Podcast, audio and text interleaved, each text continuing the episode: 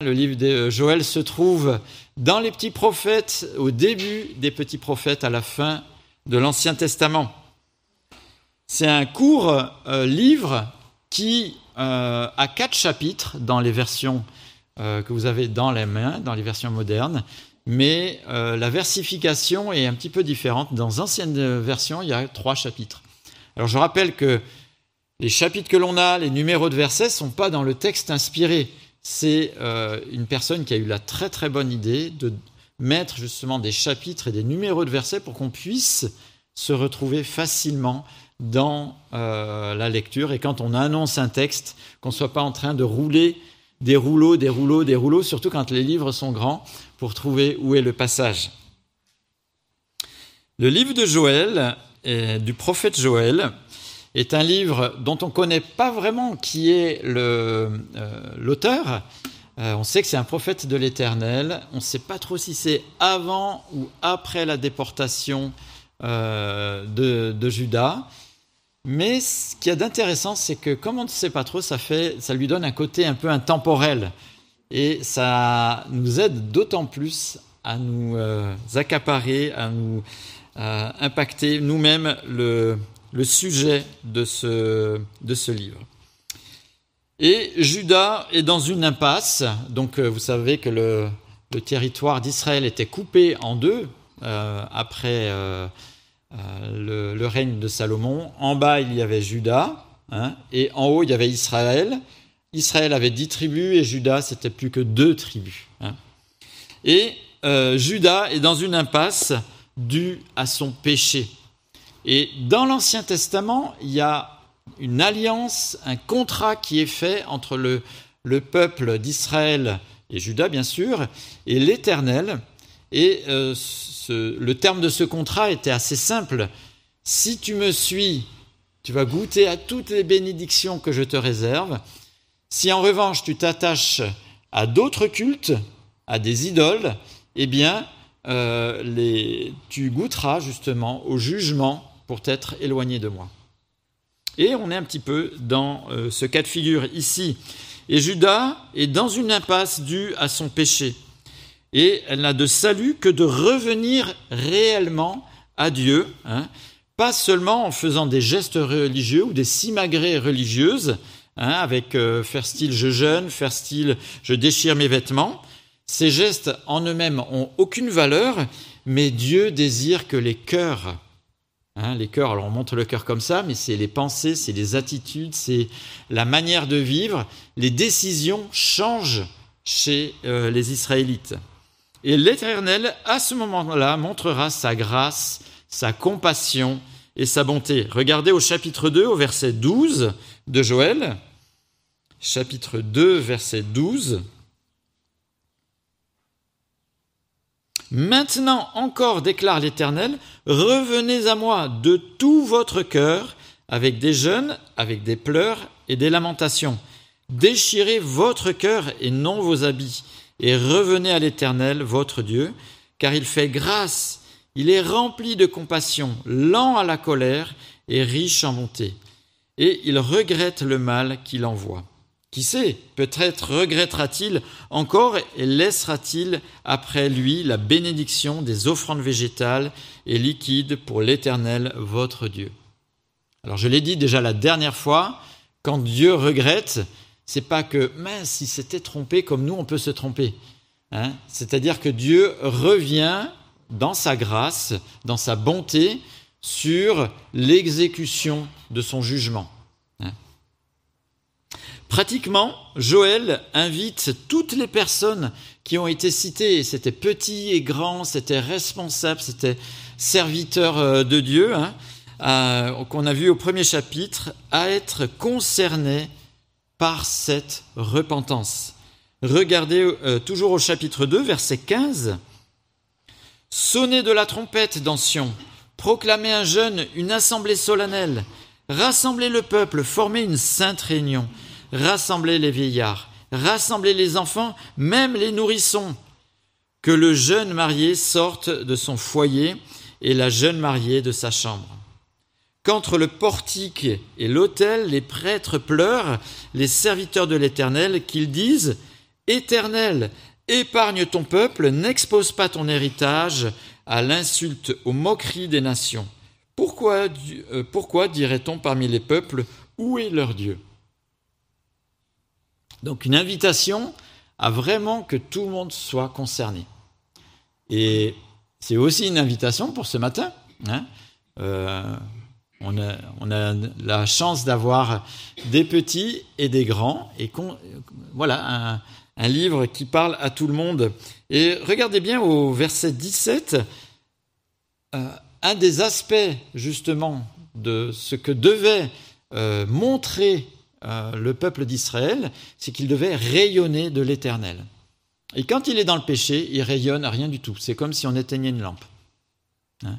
Et à ce moment-là, ben c'est l'inverse. Au lieu que les personnes euh, aient à cœur de s'interroger favorablement par rapport à l'éternel, c'est les moqueries qui fusent. Hein.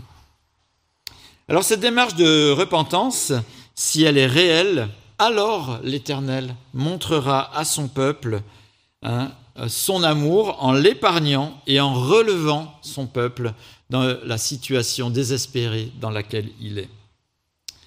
Chapitre 2, verset 18. L'Éternel aime jalousement son pays et il épargne son peuple. Éternel répond et dit à son peuple, Je vous enverrai le blé, le vin nouveau et l'huile vous, en serez rassasiés et je vous en exposerai plus à l'insulte parmi les nations. Et en fait, l'Éternel va répondre de la manière suivante. Défaite des envahisseurs. Alors les envahisseurs, vous vous souvenez, on ne sait pas trop si c'est les invasions d'insectes, hein, les sauterelles, etc., qui euh, sont réelles ou qui illustraient en même temps les invasions qui vont arriver. Ça va être les Syriens, les Assyriens, euh, les, Babyloniens, les Perses, les Mèdes et ainsi de suite. Hein. Donc défaite de ces envahisseurs, renouveau des terres désolées. Et les terres euh, ont, aussi souffert de l'attitude d'Israël. Les terres ne produisaient plus rien. Il y a euh, engendré des famines, etc. Et même, on n'a plus de quoi faire le service dans le temple pour honorer l'Éternel. Leur attitude amène même au fait qu'on ne peut même plus être euh, servir dans le temple. Et troisième chose, Dieu assure sa présence au milieu de son peuple. Alors regardez, la défaite des envahisseurs se trouve au chapitre 2, au verset 20 et 21. J'éloignerai de vous, du nord, je les chasserai vers une terre aride et déserte, son avant-garde dans la mer morte et son arrière-garde dans la Méditerranée. Son infection se propagera, sa puanteur s'élèvera dans les airs, parce qu'il a fait de grandes choses, l'Éternel. Hein. Terre, n'aie pas peur, sois dans l'allégresse, réjouis-toi, car l'Éternel fait de grandes choses. Alors là encore, on ne sait pas trop si c'est les questions des, envahisseurs ou s'il est question des, insectes, là, dans ce, moment-là. Plus loin, le voile va se lever un petit peu plus. Hein. Et, euh, mais en tout cas, ce qui était l'objet de la punition, les envahisseurs, soit les insectes ou les, ou les guerriers, finalement, euh, sont désarçonnés. Il en est fini de leurs invasions. Joël chapitre 2, versets 22 à 26, renouveau des terres qui ne donnaient plus rien. Les terres arides dues l'attitude d'Israël, c'est quand même le pays où coulait le lait et le miel. Hein. C'est une expression imagée pour dire que c'était un endroit fécond et euh, un endroit où c'était l'abondance, c'était les bénédictions de l'Éternel. C'est devenu une terre qui ne donne plus rien. Et c'est dû au péché euh, d'Israël. Regardez le renouveau si euh, les, les Israélites reviennent à l'Éternel. Chapitre 2, verset 22. Bêtes sauvages, n'ayez pas peur, car les plaines du désert reverdiront. Les arbres porteront leurs fruits, le figuier et la vigne donneront leur richesse. Et vous, habitants de Sion, soyez dans l'allégresse et réjouissez-vous en l'Éternel votre Dieu, car il vous donnera la pluie au moment voulu, il vous enverra les premières et les dernières pluies comme par le passé. Hein, il y avait deux saisons de récolte possibles avec ces deux saisons de pluie. Verset 24, Les airs se rempliront de blé et les cuves regorgeront de vin nouveau et d'huile. Je vous remplacerai les années qu'ont dévoré la sauterelle, le grillon, le criquet, la chenille, ma grande armée que j'avais envoyée contre vous. Vous mangerez et vous vous rassasirez, vous célébrerez le nom de l'Éternel, votre Dieu, qui aura fait pour vous des prodiges, et mon peuple ne sera plus jamais dans la honte.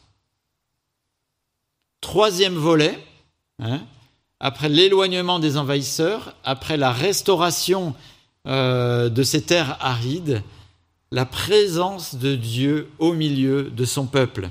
Regardez au verset 27. Vous saurez que je suis au milieu d'Israël, que je suis l'Éternel votre Dieu, et qu'il n'y en a pas d'autre, et mon peuple ne sera plus jamais dans la honte. Alors faisons le point.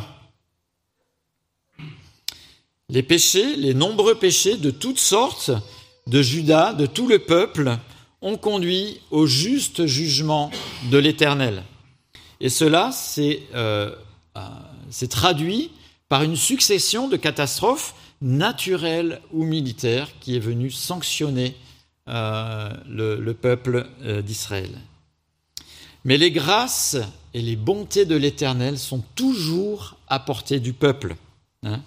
et pour les cœurs de personnes qui veulent venir ou revenir à lui, Dieu montre le rétablissement possible s'ils reviennent d'un cœur sincère.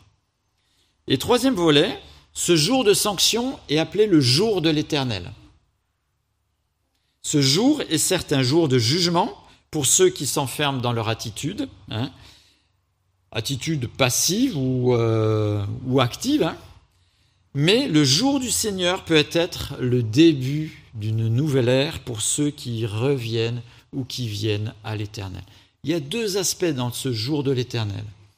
Jour de jugement, juste jour de jugement, par rapport à ceux qui ont bafoué l'Éternel, mais ce jour de l'Éternel peut être un jour de relèvement pour ceux qui viennent et reviennent à lui. C'est un petit peu comme une pièce de monnaie avec ces deux facettes. Cette nouvelle ère, elle est à venir. Et cette nouvelle ère peut être parfaite et, euh, sera parfaite. La défaite euh, des envahisseurs euh, qu'on, vient de lire, hein, un accomplissement du temps d'Israël, c'était au chapitre 2, les versets 20 et, 21, eh bien, Dieu leur montre que ce que désire Dieu, c'est quelque chose de parfait et qui va s'accomplir. Et au chapitre 4, des versets 1 à 16 qu'on lira tout à l'heure, le triomphe du mal euh, le triomphe de Dieu du mal parmi toutes les nations. Ne concerne pas juste le moment qui, vivent, mais ce que Dieu ambitionne, c'est que le mal soit vaincu pour toutes les nations. Le renouveau des terres désolées, hein, qu'on vient de lire au verset 22 et 26, renvoie au chapitre 4, versets 17 et 21, à la restauration complète de la nature, comme un nouvel Éden. Et vous voyez que ce qui est vécu ici d'une manière spécifique par Israël du temps de Joël, Dieu s'en sert à la fois pour montrer qu'il peut y avoir du relèvement si on revient à lui, mais il veut montrer aussi un accomplissement qui sera parfait et définitif. La présence de Dieu au milieu de son peuple, au verset 27 du chapitre 2 qu'on a lu, ben Dieu promet, regardez, verset 3, 1 à 5, que Dieu habite son peuple par son esprit. Vous voyez, dans les trois domaines qui ont euh, été évoqués ici par Joël, il y a un premier accomplissement pour le moment et euh, pour le peuple d'Israël, et il y a un accomplissement plus loin, définitif, qui est proposé, euh, qui est annoncé. Alors, Dieu triomphe du mal parmi les nations, donc c'est au chapitre 4 des versets 1 à 16. J'ai pas oublié le chapitre 3, je vais y revenir. Hein. Euh, Dieu triomphe du mal parmi les nations, chapitre 4, 1 à 16. Et si on avait beaucoup de temps, on pourrait voir que Joël s'est inspiré des textes euh, d'Ésaïe, de Sophonie, d'Ézéchiel, d'autres prophètes qui sont euh, allés dans le même sens, poussés par l'Éternel pour annoncer les mêmes choses.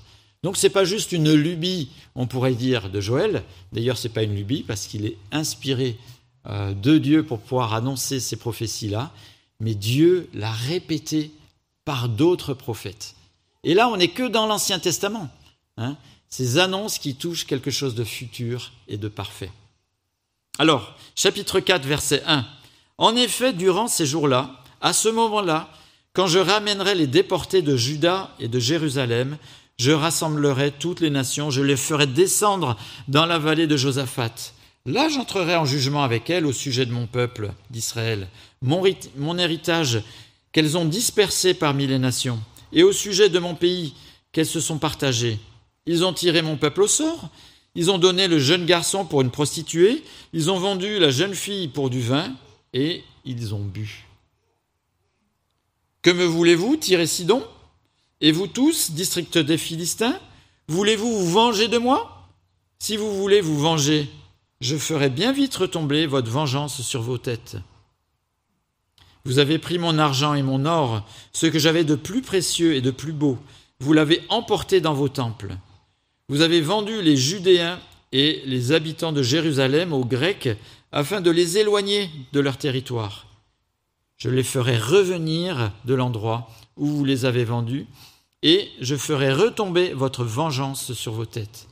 Je vendrai vos fils et vos filles aux Judéens, et ils les vendront aux Sabéens, nation lointaine. L'Éternel a parlé.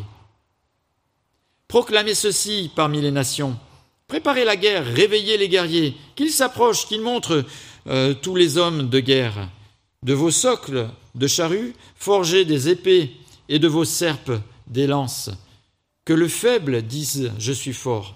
Dépêchez-vous de venir, vous, toutes les nations environnantes, et rassemblez-vous. Là, l'Éternel fait descendre tes guerriers.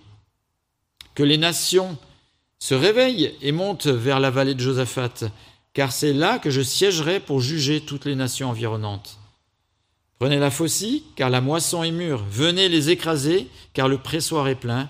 Les cuves regorgent. Oui, leur méchanceté est grande. Ce sont des foules, des foules dans la vallée du jugement, car le jour de l'Éternel est proche dans la vallée du jugement. Le soleil et la lune s'obscurcissent, et les étoiles perdent leur éclat. De Sion, l'Éternel rugit, de Jérusalem, il fait entendre sa voix. Le ciel et la terre sont ébranlés, mais l'Éternel est un refuge pour son peuple, un abri pour les Israélites. Donc, cette phase de jugement des nations, là, il n'est plus question des sauterelles, hein, c'est clairement les nations qui sont venues combattre, envahir et déporter à la fois les Israélites et ceux de Juda.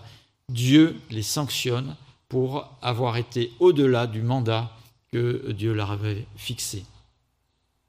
La création, regardez toujours au chapitre 4, des versets 17 à 21, et là encore, c'est un écho, on retrouve le même écho chez Ésaïe, chez Ézéchiel, chez Zacharie, hein, euh, la nature qui avait souffert de l'attitude d'Israël et donc ne donnait plus rien, était sèche et euh, déserte, reprend vie complètement. Verset 17. Euh, du chapitre 4. Et vous saurez que je suis l'Éternel, votre Dieu, qui habitation, ma sainte montagne. Jérusalem sera sainte, et les étrangers n'y passeront plus. À ce moment-là, le vin nouveau ruissellera des montagnes, le lait coulera des collines, et il y aura de l'eau dans tous les torrents de Juda. Une source sortira aussi de la maison de l'Éternel et arrosera la vallée de Sittim. L'Égypte sera dévastée, Édom deviendra un désert à cause de leur violence contre les Judéens, dont ils ont versé le sang innocent dans leur pays. Mais Juda sera toujours habité, et Jérusalem le sera de génération en génération.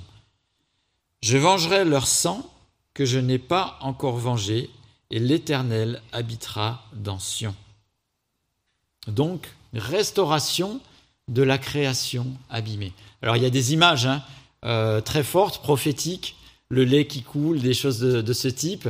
Mais c'est des images qui montrent l'abondance. Hein. Je ne sais pas si c'est quelque chose de tout à fait euh, littéral, mais c'est un langage prophétique pour montrer l'abondance. Et Dieu habite son peuple par son esprit. Au chapitre 3, c'est pour ça que je le lis maintenant, c'était pour qu'on ait les mêmes, euh, les mêmes sections en même temps. Mais s'il est au chapitre 3, ici, c'est parce que c'est le cœur le plus important. Vous savez, l'écriture, euh, la manière d'écrire euh, des Hébreux n'était pas tout à fait la même chose que nous. À l'école, on apprend introduction, développement, conclusion.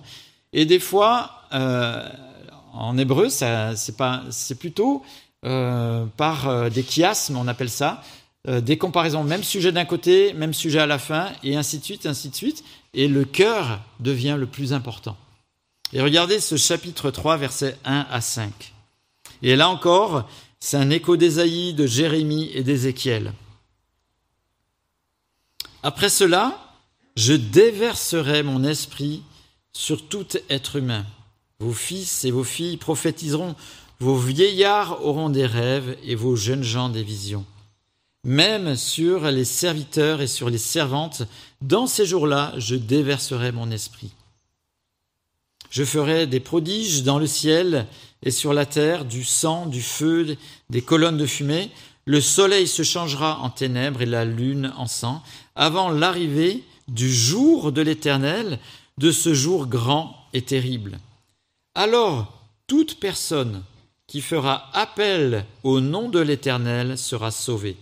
Il y aura des rescapés sur le mont Sion et à Jérusalem, comme l'a dit l'Éternel, et parmi les survivants que l'Éternel appellera. Si Dieu est capable d'utiliser ce qu'il entend pour mener ses jugements, des nations païennes euh, lointaines pour venir châtier Israël, par exemple, des grillons pour ravager euh, les, les cultures. Si Dieu est capable d'utiliser ce qu'il entend, parce qu'il est Dieu, il est souverain, il est créateur, il est tout aussi capable de remettre en place ce que l'homme a entaché par le péché. Dieu est souverain pour la réhabilitation. L'humanité, en choisissant de se séparer de son Créateur, a fait rentrer le péché et toutes ses déclinaisons. Altération de la création, altération des relations humaines, distance infranchissable avec le Créateur. Et au travers de ce livre, on peut voir que Dieu juge son peuple par le biais de l'humanité de la création déchue. Hein. La création abîmée par le péché est un outil de jugement pour Israël les invasions d'insectes, les sécheresses, les récoltes perdues.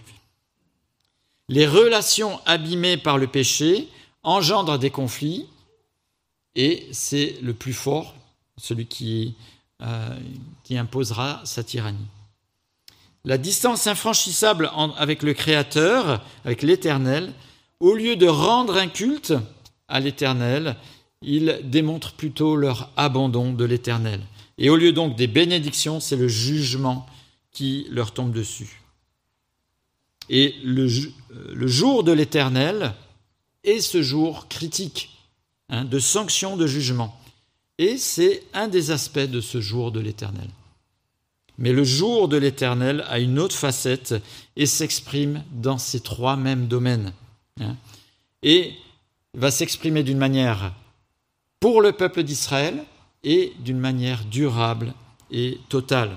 La création abîmée par le péché peut être restaurée par le Créateur, même au-delà de ce que Israël a connu. Et Dieu prévoit l'équivalent de l'Éden. Et si vous lisez les deux premiers chapitres de la Genèse, il est dit que c'était bon et pour les hommes que c'était très bon, les humains. Les relations abîmées par le péché sont stoppées. Et maintenant, c'est le mal qui est sanctionné. Hein. la tyrannie est sanctionnée. Et Dieu prévoit la communion parfaite entre les hommes, cette communion qui était parfaite en Éden. La distance infranchissable entre le Créateur et l'homme est remplacée par l'habitation de Dieu dans les hommes et la proximité avec lui. Finalement, le jour de l'Éternel hein, correspond à la fois à la sanction du mal de tous ceux qui commettent euh, le mal en restant éloignés de Dieu, en ne voulant pas revenir à lui, mais le jour de l'Éternel correspond aussi au relèvement définitif de ceux qui viennent et reviennent à lui.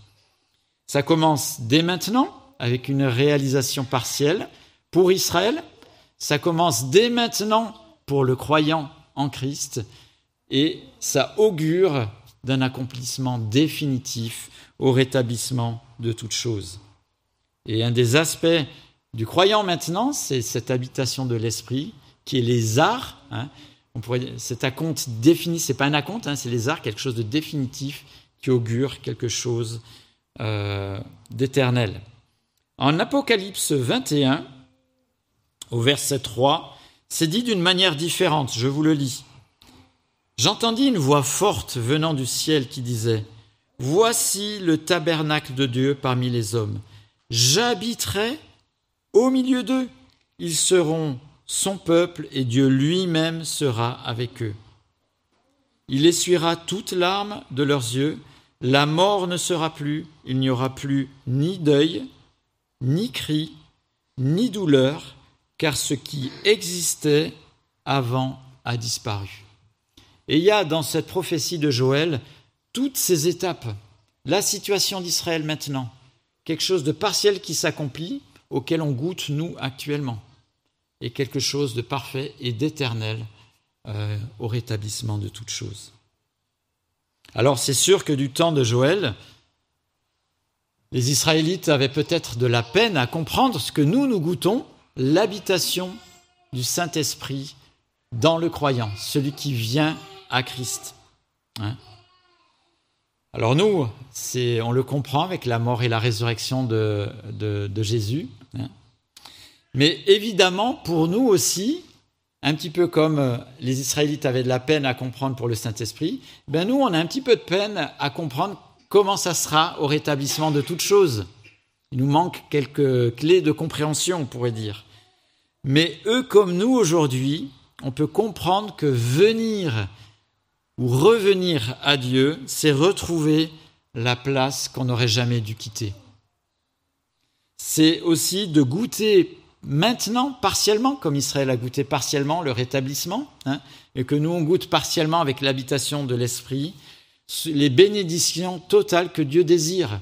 Hein. C'est comme euh, des prémices, ce que l'on goûte maintenant de ce que Dieu aimerait que nous on goûte d'une manière totale et définitive. C'est un peu un interlude au rétablissement de toutes choses. Les conflits, les dégradations, les injustices dues au péché sont inévitables, soit par l'expression mécanique du péché, soit parce que Dieu condamne aussi euh, le pécheur et euh, juge le péché aussi. Mais le projet de Dieu est plus vaste que juste une justice abrupte, sèche, implacable. Le projet de Dieu va plus loin.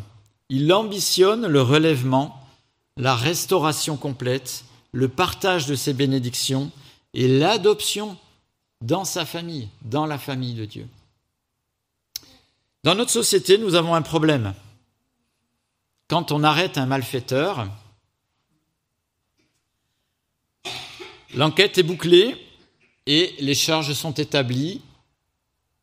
Ce malfaiteur est traduit en justice, sa condamnation est prononcée à hauteur des faits avérés.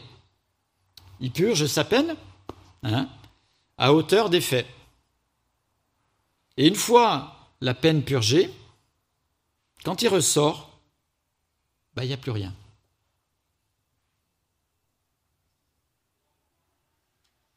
Rien de prévu derrière, ou très très peu.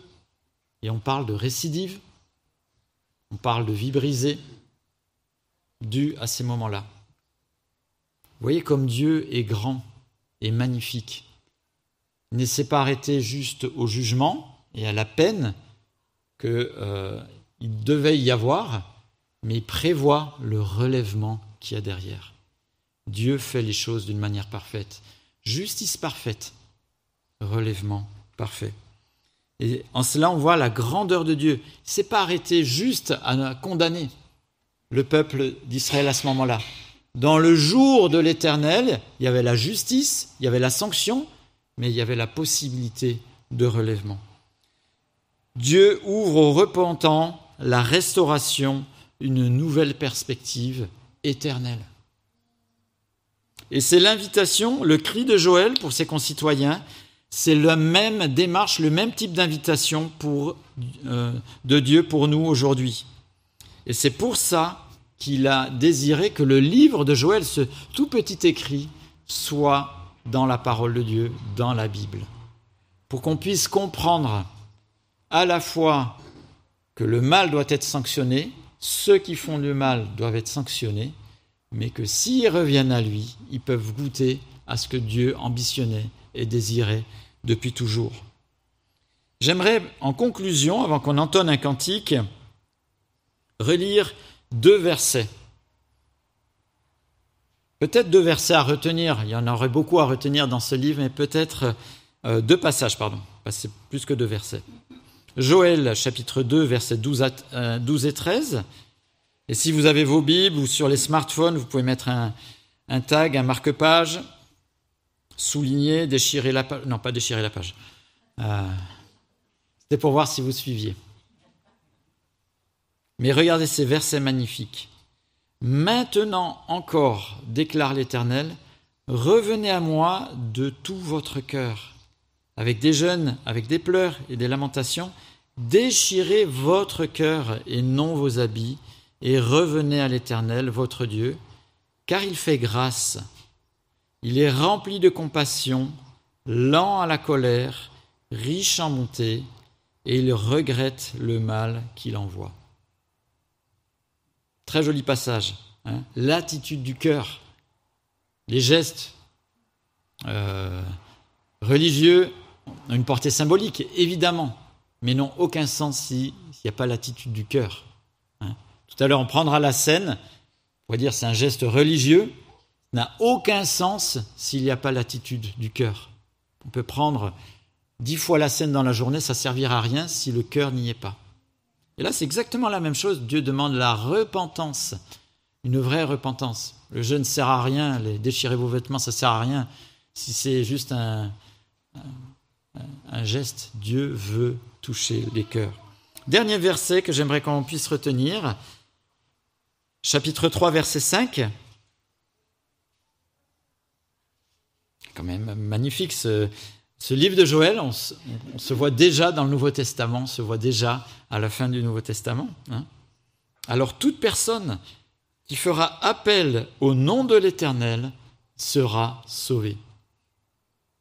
Toute personne qui fera appel au nom de l'Éternel sera sauvée. Réalisation parfaite en Christ. Hein. Celui qui place toute sa confiance en Christ est sauvé. J'aimerais prier. Seigneur, on veut te dire un grand merci pour euh, ce livre, tout petit livre de Joël, si profond, si intense, si vrai, tellement d'actualité. Seigneur, on entend la dévastation de la création, on entend des cris de guerre, on entend des personnes qui ne font aucun cas de toi. Seigneur, on ne sait pas exactement si c'est les conséquences inéluctables du péché ou si c'est un jugement de ta part, spécifique, précis. Seigneur, on sait que tu es au contrôle de toutes choses, que ce soit l'un ou l'autre, rien ne t'échappe. Mais par contre, Seigneur, ce que l'on a vu aussi, c'est qu'en même temps, tu ne désires pas qu'il y ait ces conflits. Tu ne désires pas qu'il y ait ces dégradations de la création. Tu ne désires pas que les cœurs soient secs et perdus. Seigneur, ton désir, c'est que tout revive en toi. Et Seigneur, que nos cœurs, nos projets, nos attentions, nos désirs puissent être portés en toi, pour toi, par Christ. Seigneur, on sait que toi seul peux faire arrêter les conflits, toi seul peux aussi faire reverdir ce qui est perdu. Seigneur, tu désires de le faire parfaitement dans le futur au rétablissement de toutes choses. Seigneur, on veut te louer, te bénir pour cela. Seigneur, on te prie aussi de le faire là où ça manque cruellement, les endroits dans le monde où sécheresse veut dire famine, où guerre veut dire destruction. Et Seigneur, pour les personnes qui font appel à toi, que tu puisses leur montrer combien tu es agissant et étonnant aussi. Amen.